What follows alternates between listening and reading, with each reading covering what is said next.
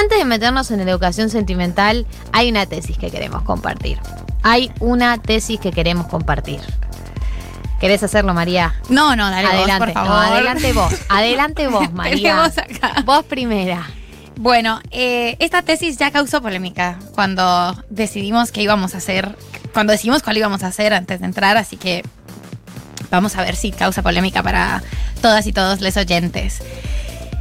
Creo que a la persona que empieza a salir con alguien no le corresponde preguntar su estatus sexoafectivo. O sea, Estado civil. Claro.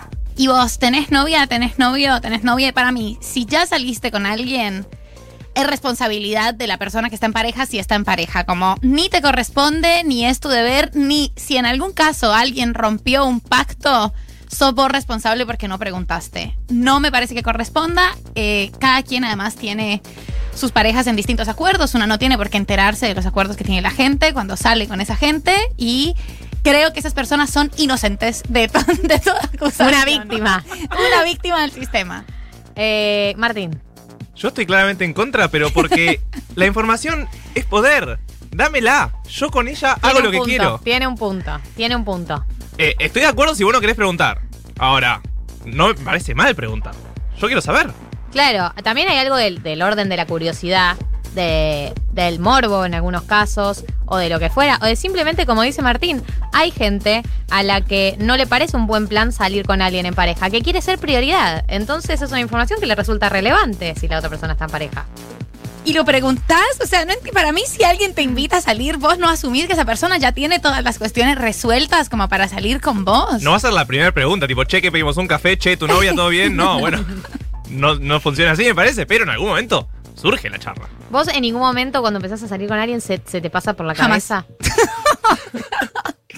Jamás de los Pero jamases. en ningún número de cita, no es que en la primera no y en, En la ningún cuarta número sí. de citas no. me interesa. Eh, ¿Qué sé yo? O sea, a mí me parece que si alguien me invita a salir, tiene sus, sus patitos resueltos. No, no me- y no me interesa cuáles son. Como yo, ¿por qué le voy a preguntar a alguien? Pero vos estás de novio y a mí qué carajo me importa. Me imagino Claro. que no. O si sí, tiene una relación abierta. No sé. Para mí aquí menos información es mucho mejor. Bueno, claro, que vos sos de la línea de la información es, no es poder, es daño. la información es contraproducente. Eh, yo no tengo una posición tomada. Por un lado, comparto lo que es ser Corea del Corea del Centro. centrista. lo que es ser una señora mediadora. Por un lado, comparto con la persona a mi izquierda, es decir, Mechis, em, que no es una información que uno sí o sí tenga que ir a preguntar. O sea, no hay un deber del, sal- del que es invitado a salir eh, de preguntar eso.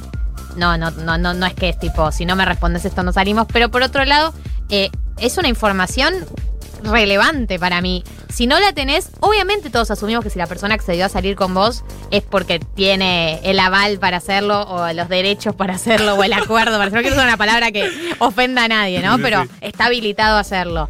Pero también vos tenés mucha fe en la humanidad. O sea, hay gente que Claro. es impune también y ya. Estás con las trencitas y, y la Pero mochila ¿a ustedes les parece hombro. menos fe en la humanidad asumir que vas a preguntar y te van a decir la, la verdad? O sea, a mí no me parece que... No, que- pero para mí hay algo de que si ya empieza con una vuelta medio rara y vos decís... ¿De dónde "Mm". venís? Eh, A mí me preguntas de dónde venís, no tengo que responder a eso, señor juez. Como yo realmente, como totalmente voy a mentar una enmienda. Como eso es parte de mi vida Pero privada. eso es la Constitución de Estados Unidos, no o sea, importa. ¿qué café querés? O sea, no, no, no.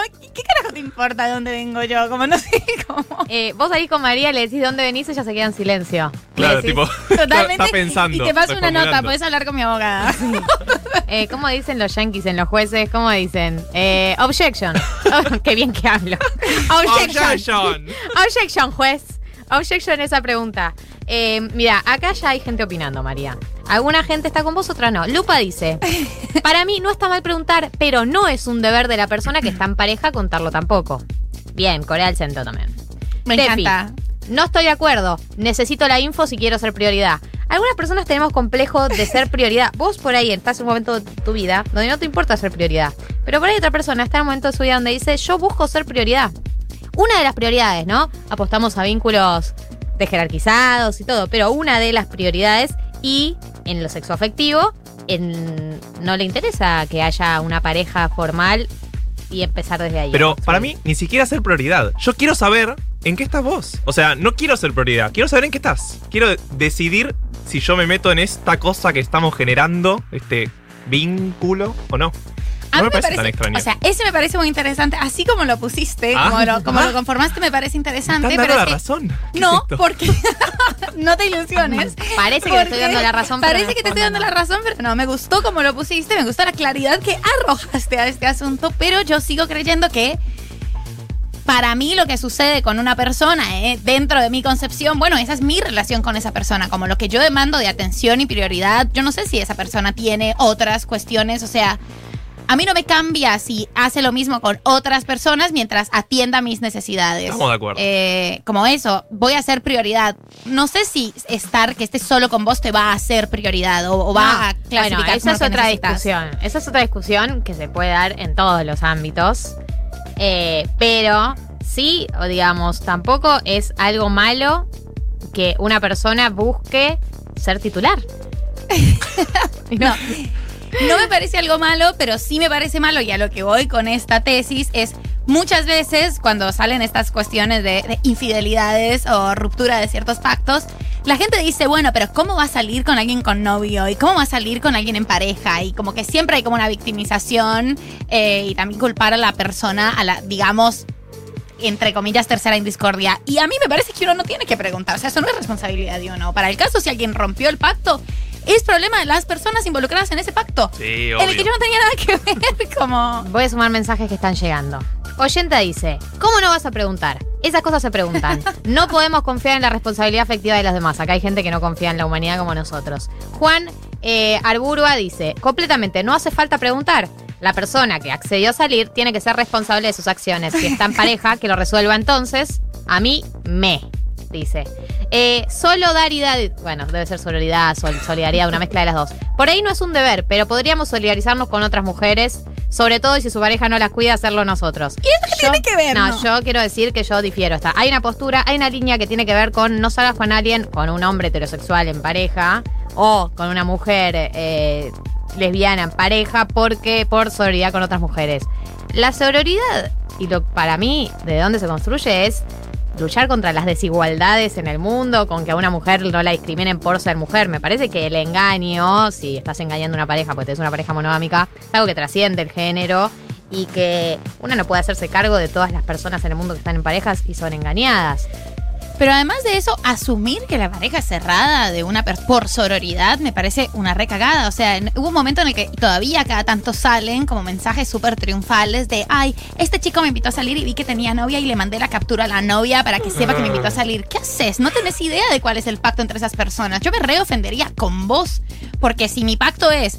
Vos salís y haces la tuya, yo hago la mía y no nos contamos o, o tenemos como cierto respeto, vos estás incumpliendo el pacto de una persona pensando que estás haciendo algo bueno por otra y la estás lastimando por ahí. Como no me parece que, que debamos asumir que las relaciones en pareja son monogámicas, Y como hay- es el 2021. Y hay gente que es engañada y no lo quiere saber. No todo el mundo quiere saber No cuando que- se engaña de. O sea, eh, yo que soy una militante de la monogamia flexible, que es un término que inventé, todavía no se expandió. Estamos intentando ahí con Sos mis tipo compañeros. el PCCR. Yo voy, voy a las reuniones de poligamia y digo, chicas, yo tengo otra alternativa. ¿Qué les, a ver qué les parece esto.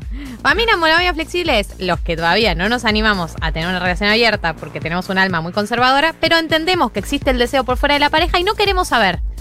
Entendemos que puede pasar. Yo lo entiendo, lo blanqueo. De ahí a querer que se hable todo, bueno, es unos pasos que todavía no estoy dispuesta a dar. No, no totalmente. Entonces, por ahí, si mi pareja en una noche estuvo con alguien, realmente no me quiero enterar.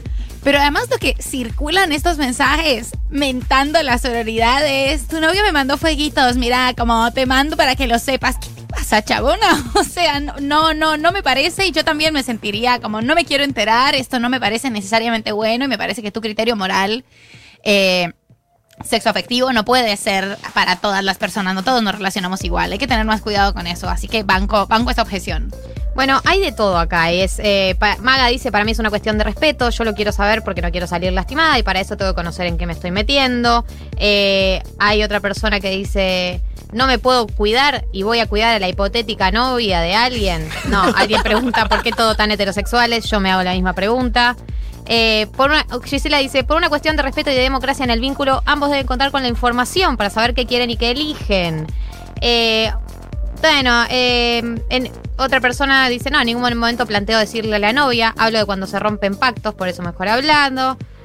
Ale dice, no depende de las expectativas de cada uno. ¿Qué onda generalizar? El problema es el juicio de los demás de la salida. Sí, obviamente depende de las expectativas. Yo creo que en ese sentido, María viene una línea mucho más. Yo no busco ser. Si uno no va a esa salida con una intención, va con algo liviano o búsqueda de algo liviano, si no tenés tanto depositado en esas salidas, obviamente es menos trascendente esa información. Pero hay gente que le deposita mucho más a esas salidas, o por ahí ya saliste un par de veces y crees que puedes construir algo y empieza a parecerte relevante, algo que en un principio por ahí no lo era. Pero bueno, digamos primera cita. Primera cita. Un café. ¿Preguntás? Eh, ¿Un café? ¿Una primera cita? No, una primera cita no. Nah. Pero Como- porque. Además, ¿cómo, cómo planteas la Claro, pregunta? ¿Y vos es estás de novio? Ahora que estamos, no sé, como me parece, no sé si yo soy como muy cagona para, para, para hablar ciertas cosas, pero no sé cómo preguntar. Sí, no hay chance de que fluya esa conversación. La primera cita. Eh, sí, no, es que eso, es muy dura una pregunta, una pregunta así para una primera cita. Por ahí una primera cita no, pero una segunda, una tercera.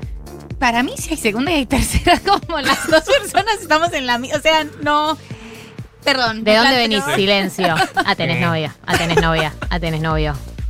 La cuenta te pido, chau, me voy, me retiro. Bueno, eh, hay mensajes de todo tipo, no es un debate saldado, dentro del equipo también hay diferencias, pero eh, para esto está este programa, para abrir preguntas, no para traer respuestas. Como dice María, como dijo María en su videocolumna de Vice, estamos para hacer preguntas y no tener tantas respuestas.